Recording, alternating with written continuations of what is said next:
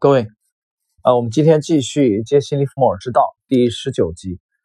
第十九集呢，我们开始具体的来讲解一下威廉·奥内尔的交易。呃，我们知道，在整个趋势跟踪的这个体系当中，啊，威廉·奥内尔是一个划时代的人物。啊，在他之前，呃，我们讲了杰克·卓法斯，啊，讲了这个理查德·威科夫，呃，讲了蔡志勇，那么讲了杰西·利弗莫尔，那么这。几位前辈啊，包括尼古拉斯·达瓦斯啊，包括杰拉德·勒布，他们都对威廉·奥尼尔的成长啊发挥了巨大的作用。奥尼尔对奥尼尔影响至深的人物，一个是杰西·利弗尔，另外一个就是杰克·卓法斯。确切的讲，是在1959年前后啊，当时只有非常年轻的26岁左右的威廉·奥尼尔，他详细的研究了杰克·卓法斯的基金。啊，然后自己产生了顿悟。呃，他的第一笔交易啊，我们既然讲威廉·奥尼尔的交易，那么在六零年啊，他投入了五百美元啊，这样现在说起来很可笑啊，非常少，因为当时他其实也没有多多少这个可以动用的资金啊，还是比较拮据，年轻嘛。那么买入了这个环球火柴这个股票，这个股票迅速的就翻番啊，但是他其实没有赚多少钱，因为投入的本金太少了啊。本金比较少，其实主要还是为了去验证它的，呃，这个体系啊，验证它的的方法。具体是在六零年的二月份啊，买入了这个这个环球啊环球竞赛这个股票，这个结果这个股票在短短的四个月左右就开始翻翻翻，啊，他卖掉卖掉，但是没有多少钱。后来呢，他又陆续的买入了雷诺烟草啊和这个宝洁宝洁公司，包括这个 MGM 的米高梅。这些股票表现都不错啊，但是呢，我们讲了奥内尔其实没有多少啊可以动用的资金啊，所以这这初步的是一个尝试，但是在这个阶段的时候，他已经开始利用了呃杰西·利弗莫尔常用的手法，就是向上的追加金字塔的方法啊，当股价继续上升的时候啊，来追加仓位啊，奥内尔已经开始这么干了。时光进入一九六一年。啊，在六一年的呃上半年啊，一九六一年，就是威廉·奥尼尔研究系统的研究杰克·卓法斯的两年啊左右，他开始买入大西洋金融、呃色登蒂、布伦斯维克和科麦奇啊，开入开始买入这样的股票啊，包括这个皇冠瓶盖。这些股票表现呢，其实都非常好啊。但是这里边我们要重点的，其实讲一下这个色登蒂啊，非常非常遗憾，色登蒂是一只大牛股。那么威廉奥尼尔，我当时去复盘色登蒂，发现奥尼尔是在二十美元出头的位置啊介入的，可以说这个买点还是非常的好。但是很遗憾，他只赚了两点多啊，三个点左右的利润就被震仓出局了。啊，被色登蒂这个股票的震荡啊，把奥内尔给洗出来了。那么，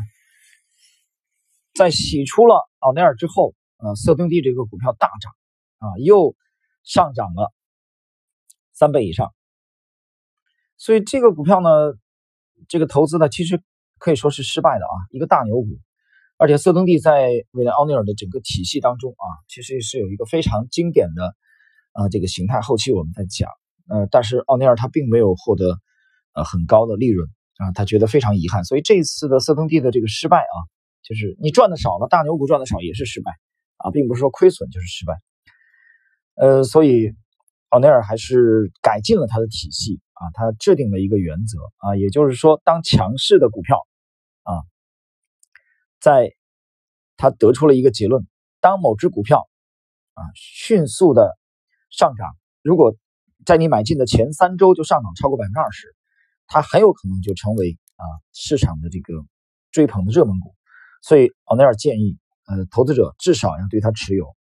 两个月啊。如果你买进前三个星期涨了百分之二十啊，当然这是其你其实一听这就是很啊非常这个清楚的趋势投资的这个方法，然后再进行评估。呃，所以这是奥尼尔的这个具体的方法啊，这是我们谈了一九呃六一年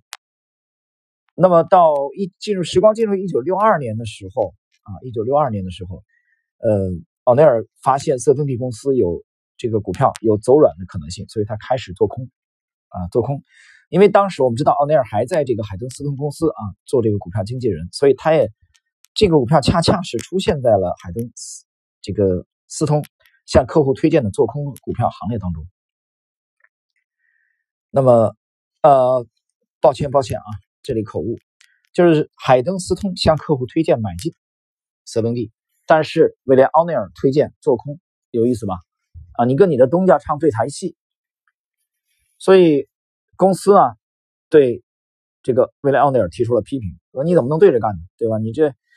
你这是掉炮往里揍，胳膊肘朝外拐，对吧？你跟公司的声音不一致，你还想不想混了？但是奥内尔不为所动，他还继续做空了这个科威特啊，这个这个股票。通过这两笔做空啊，他获得了很高的利润。在时光进入一九六二年的十月份啊，一九六二年的十月份，这时候道指呢已经。有所的这个恢复啊，在古巴猪湾事件，呃，古巴导弹危机猪湾事件之后啊，倒是有所恢复。那么，在一九六二年十月，这是一个非常啊值得纪念的时间，因为在这个月，奥内尔以每股五十八美元的这个价位购买了美国当时第三大的汽车公司克莱斯勒啊，克莱斯勒，克莱斯勒从底部啊脱颖而出的这个强劲的领头股。那么它整个的上涨贯穿了1963年的整个年度。那么奥内尔这一次呢，啊，他的投资表现非常的突出。他在克莱斯勒这个股票当中啊，拿到了非常丰厚的利润。这个时候，他基本上控制他的止损呢是在百分之五到百分之六这个幅度。啊，这是一九六二年十月份。啊，他在克莱斯勒这个股票上已经积蓄了一定的利润，相当的利润。然后呢，两只做空啊，我们讲了一个是做空色登蒂，这个还是跟公司的观点相反。另外做空了这个科威特这两只股票。时光进入一九六三年啊，一九六三年在威廉奥尼尔的整个交易历史当中的另外一只大牛股横空出世了啊，他进入了威廉奥尼尔的视野啊，这只股票对威廉奥尼尔的影响也非常之大。啊，在他后来的这个呃传记啊当中也有非常精彩的描述。那我们现在就就在具体介绍一下这只股票。我们其实在前两集已经有过介绍了。这只股票就是辛德克斯。辛德克斯呢的名字是 S Y N T E X。辛德克斯的主营啊，它当时推出了一种新产品。啊，在美国特别的受追捧！这个新产品就是避孕药啊，避孕药。我在整个的这个百百年美股第一人和之前的啊那个被和谐的牛股模型专辑当中，我曾经介绍过啊一部著作，非常的好看。呃，是在我二十岁左右到南方之前，就在北方读过的威廉曼彻斯特的那部鸿篇的巨著啊，《光荣与梦想》。啊，我记得当时应该至少有四册啊，非常厚啊。我还是在我高中同学的同学那个他所在的那个黄河水利学校图书馆啊那里去啊去借阅的啊。回来以后真的是爱不释手。他是写了一个，他写了几十年跨度的啊美国的这个，嗯，我觉得编编年体吧啊，文笔非常的优美。在那在那个当中，你会读到这个当时的美国这个垮掉的一代啊。他们比较放纵的，包括嬉皮士啊这些历史。那么我之所以今天来回顾这个细节，是因为辛德克斯生产的主要是避孕药啊，你懂的呀。垮掉的一代和避孕药是很容易联系在一起的，所以他当时的这个推出了这个产品避孕药啊，产生了巨大的需求，所以也推动了辛德克斯公司的收入。那么在一九六三年的六月份，辛德克斯在短短的八周之内就上涨了超过百分之一百。那么这一次的上涨跟威廉奥尼尔，呃，没有太多的关系啊。我们讲了，这第一次啊，第一次上涨百分之一百，但是这百分之一百啊，奥尼尔没有拿到什么利润啊。我们具体的来看一下这个辛德克斯的这个这个股票，因为这个股票其实就相当于这个施乐啊，施乐公司对蔡志勇的影响一样你要去分析、回顾威廉·奥内尔的一生，你就必然要研究美国在线，必然要研究辛德克斯。为什么？因为这就是威廉·奥内尔的经典之战。我们首先来看1963年辛德克斯的第一笔的啊翻番的上涨，那么并没有给威廉·奥内尔带来什么利润。为什么他错过了第一笔的翻番？但是呢，他并没有这个灰心丧气。他继续关注着辛德克斯。那么，在当年的六月份，啊，辛德克斯进行整理之后，啊，我们注意到，其实这个类似于我们之前讲这个尼古拉斯达瓦斯的时候，讲过达瓦斯重点操作的一个股票布鲁斯。布鲁斯，你把布鲁斯和辛德克斯相去比较，你会发现，啊，一个很有趣的这个现象。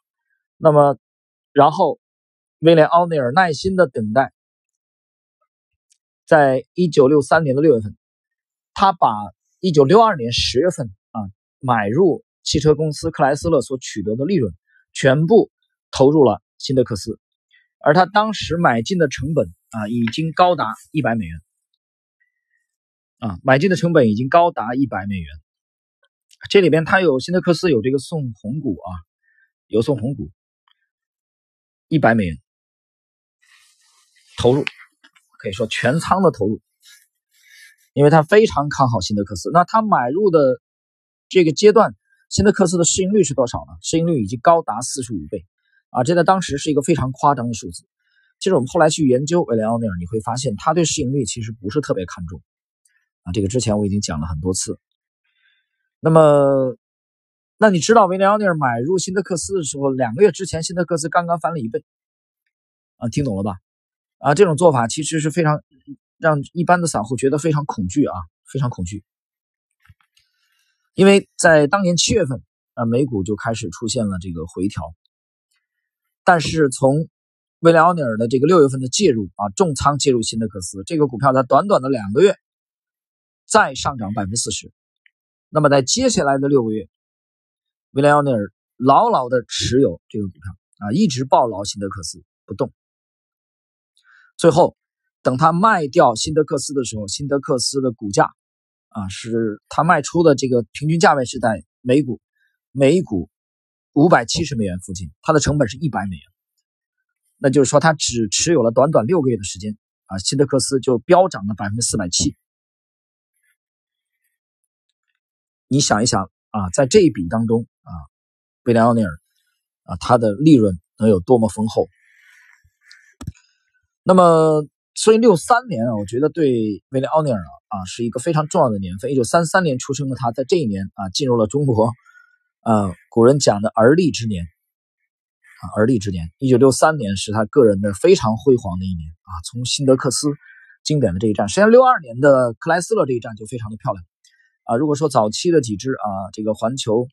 呃，我们刚才讲了环球竞赛几个股票涨得很好，但是由于资金太少。所以没有获取很丰厚的利润，但是克莱斯勒和辛德克斯让奥内尔对他的体系啊，对他个人的这个交易体系啊信心倍增。他通过了真实的利润啊，验证了他体系的有效性。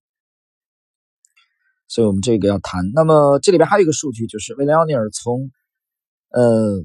这个六二年的年底啊，一个统计数据到一九六四年，在十八个月左右的时间，啊，他的个人的账户从五千美元，啊，暴增到了二十万美元，啊，五千美元暴增了，暴增到了二十万美元，短短的十八个月，这其中呢，他有三笔典型的做空，一个是这个这个三笔交易啊，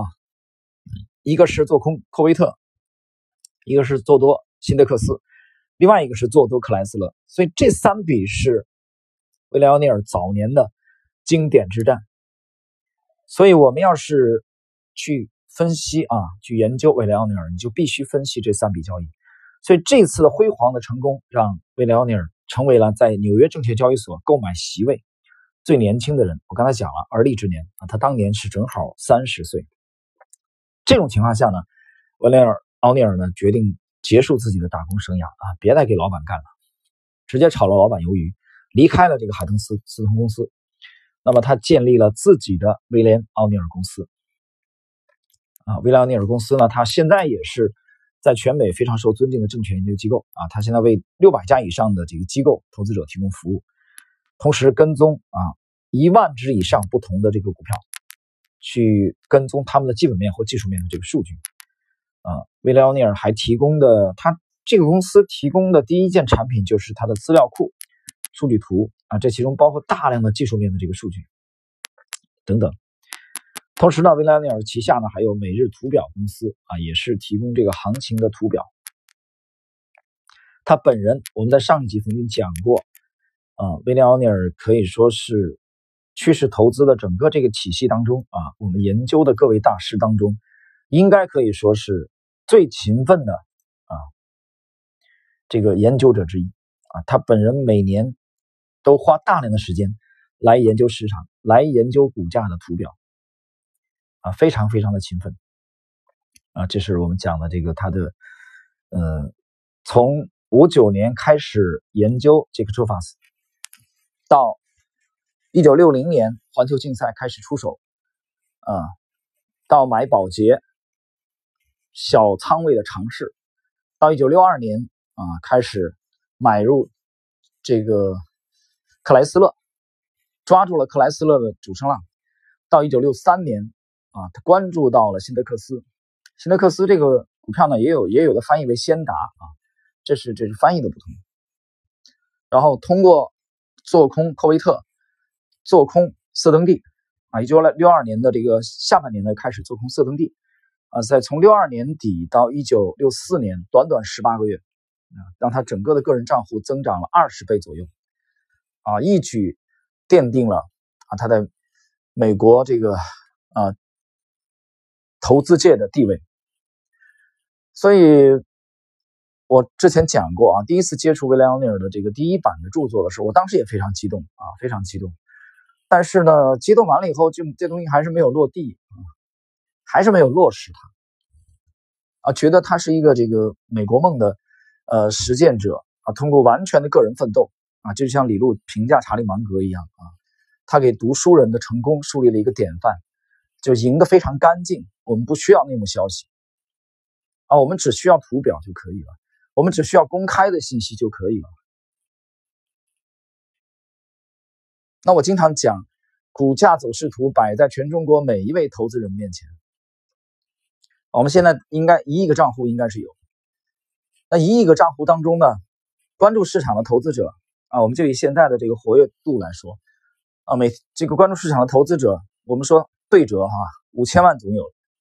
这五千万人对着同一块屏幕展现出来的图表啊，你无论同花顺也好，大智慧也好。啊，东财也好，通达信也好，它展现的某一个股票，啊，在同一个时间段，这个图表是一样的。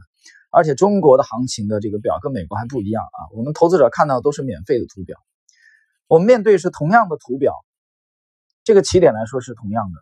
对不对？但是为什么还是百分之九十的人不赚钱还亏钱呢？什么原因呢？这其中原因啊，很值得我们深思。所以我们非常的敬仰。啊，这些趋势投资的这些大师们，啊，他们通过自己个人的努力，无论尼古拉斯·达瓦斯、杰西·利弗莫尔啊、杰拉德·勒布，还是伯纳德这个巴鲁克，还是我们在这这个系列啊讲的威廉·奥尼尔，还是之前还是之前的这个蔡志勇，通过个人的努力，通过公开的图表，啊，通过这个壮观的趋势，让自己的仓位顺应市场。取得了极大的成功，而且这个成功赢得非常干净。啊，威廉奥尼尔先生呢，一九六零年介入市场，到二零一零年三月二十八号退休，在美股活跃了五十年以上。啊，这当中到现在为止，他退休已经超过了，已经马上就十年了。啊，现在已经二零二零年了，我到现在还没有听说过威廉奥尼尔卷入了什么内幕交易，我没有听过这种报道，我也没有看过。如果你看到的话，你可以发给我。我再想想，我们中国这个大地上，在短短的 A 股的三十年的历史上，诞生了多少所谓的股神，诞生了多少所谓神一样的人物，可是这样的人物的灿烂的光芒啊，他们的业绩可能远远盖过了威廉奥尼尔。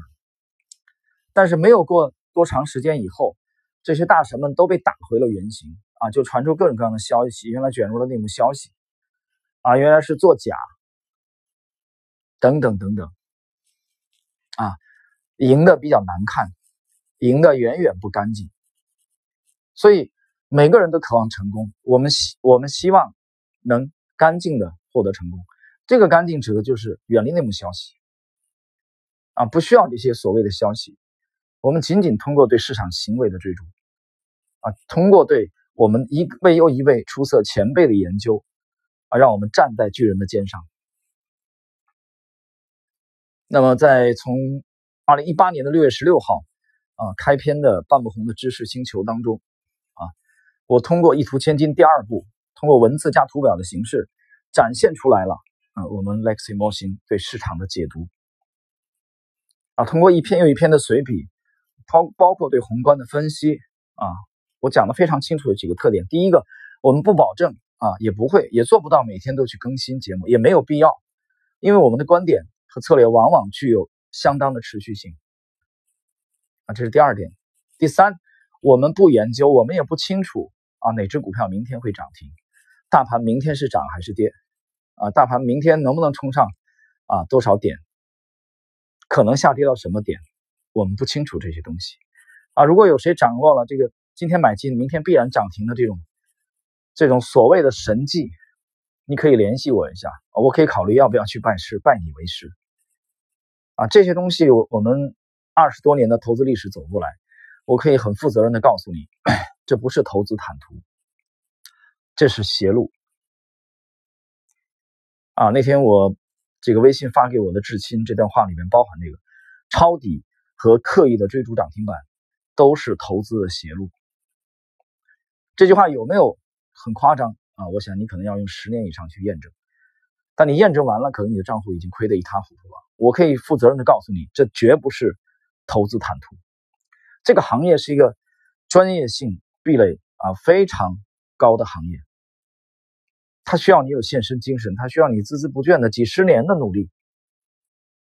而且这样的话。其中也只有极少数人才可能脱颖而出。好了，朋友们，今天呢，我们这点时间就介绍了威廉奥尼尔的这个交易啊的呃第一部分的内容啊，在后续呢，我们将继续研究啊和分享威廉奥尼尔的具体的交易。好，今天这一集就到这里。